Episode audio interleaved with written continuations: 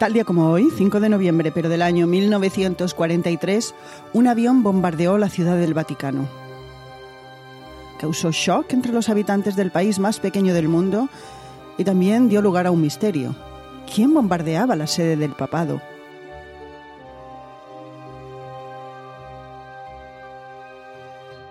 Hola, soy Ana Nieto y esto es Calendario de Historias, una producción de Audire Podcast cuya misión es recordar el pasado, indagar en algunos de sus momentos y personajes históricos y buscar qué nos queda de ello.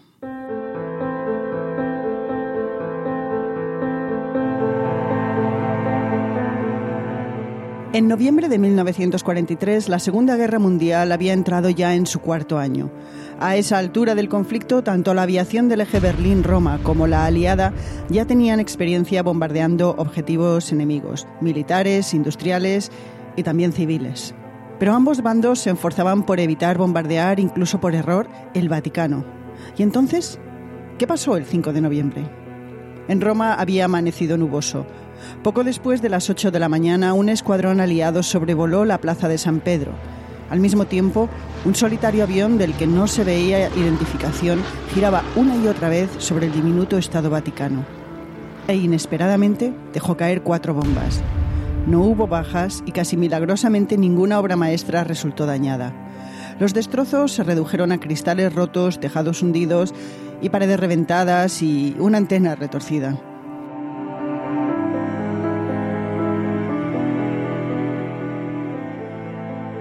El hecho causó sorpresa y miedo y también ansiedad, de esa que deriva de la incertidumbre, porque ¿de quién era el avión que no se había podido identificar?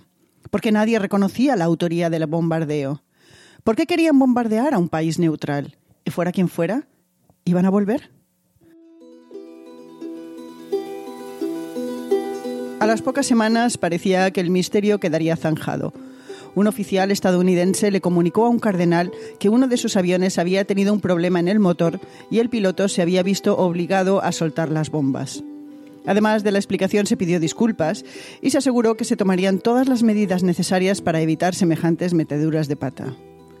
Los ingleses, aliados de los estadounidenses, también creían que esa había sido la razón del incidente y la documentación de esos días así lo sostiene.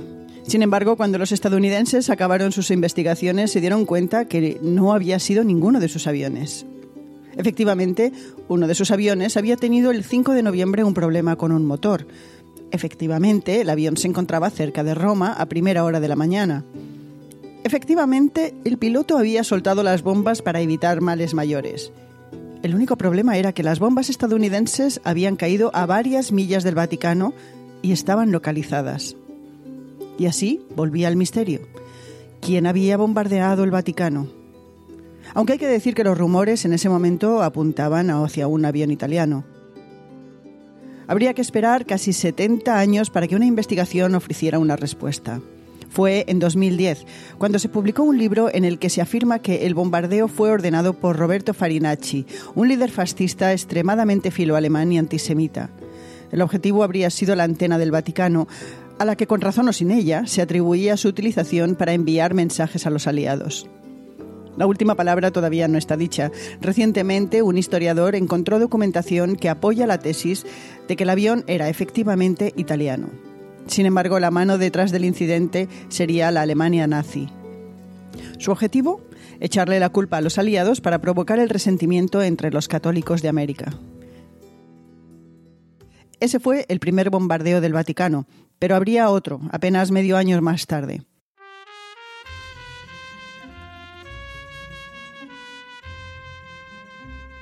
El 1 de marzo de 1944 cayeron seis bombas justo en lo que se puede considerar como la frontera entre el Vaticano y Roma, causando un muerto y un herido.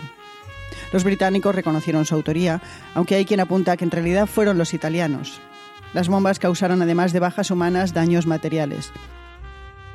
Por ejemplo, rompieron los cristales del Santo Oficio. Sin embargo, a pesar de los destrozos, una imagen de la Virgen resultó incólume. Desde entonces las esculturas de dos ángeles portadores de sendos escudos custodian la imagen, uno a su derecha y el otro a su izquierda, y se añadió una inscripción. Evangelis Defensa Calmart AD y luego un número romano. Esto es, protegida por los ángeles, el 1 de marzo del año del Señor de 1944. Desgraciadamente, de bombardeos podemos hablar largo y tendido, pero hoy en Calendario de Historias queremos recordar grandes desastres que merecen no ser jamás olvidados. Durante la Segunda Guerra Mundial, en la noche del 9 al 10 de marzo de 1945, tuvo lugar lo que se considera que fue el peor bombardeo convencional de la historia. Fue la Operación Punto de Reunión. Bombarderos estadounidenses arrojaron 381.300 bombas sobre Tokio. El objetivo era prender fuego a las casas que eran esencialmente de madera. Y se cumplió. Se estima que más de 100.000 japoneses murieron esa madrugada. Durante el mismo conflicto ese mismo año y en ese mismo país sucedieron los dos únicos bombardeos nucleares de la historia. Las víctimas de Hiroshima y Nagasaki se estiman en 120.000 personas. Y cerramos este capítulo con una mención para Grozny. Durante la guerra de los 90 del siglo pasado y en el marco de las guerras de Chechenia, la aviación y el ejército ruso bombardearon Grozny de tal manera que la ONU designó la capital chechena como la ciudad más destruida del planeta. Tal día como hoy, 5 de noviembre, también sucedieron los siguientes eventos. En 1807, el rey Carlos IV de España perdona a su hijo Fernando el intento fallido de derrocar al monarca en lo que se conoce como la conspiración del Escorial. En 1956, tropas francesas e inglesas llegan a Egipto durante el conflicto provocado por la expropiación egipcia del Canal de Suez. En 1979, el líder supremo de Irán, el Ayatollah Khomeini, califica por primera vez a Estados Unidos como el Gran Satán. Y también un 5 de noviembre, pero del año 1955, fue el día en el que Doc Brown se golpeó la cabeza al caerse en el lavabo. Y mientras estaba inconsciente, tuvo la idea del condensador de flujo. Hablamos, por supuesto, del Regreso al Futuro, el clásico de ciencia ficción que se estrenó en 1985. Para los interesados en saber qué pasó en 1943, el año en el que el Vaticano fue bombardeado, destacamos lo siguiente. Durante la Segunda Guerra Mundial, los soviéticos son capaces de abrir un pequeño corredor en el brutal cerco de Stalingrado. En el Pacífico se desarrolla la épica batalla de Guadalcanal entre Estados Unidos y Japón. En Italia, el rey ordena el arresto de Benito Mussolini y meses más tarde, Roma le declara la guerra a Berlín, su aliado hasta entonces. En Polonia los nazis aniquilan el gueto de Varsovia, pero no todo fue guerra. En 1943 fue el año en el que se aisló la estreptomicina, el primer antibiótico contra la tuberculosis. Y terminamos el programa de hoy con una cita del general Ike Eisenhower. Quien otorga más valor a sus privilegios que a sus principios, pronto pierde ambos. Eisenhower fue nombrado comandante supremo de las fuerzas aliadas en diciembre de 1943.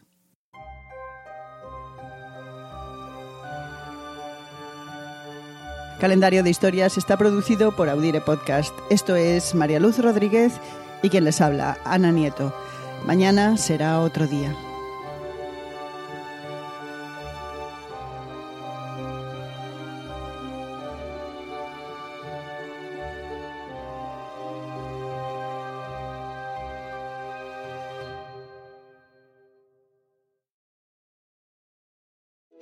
In the metaverse, doctors will practice surgeries hundreds of times before operating on real patients.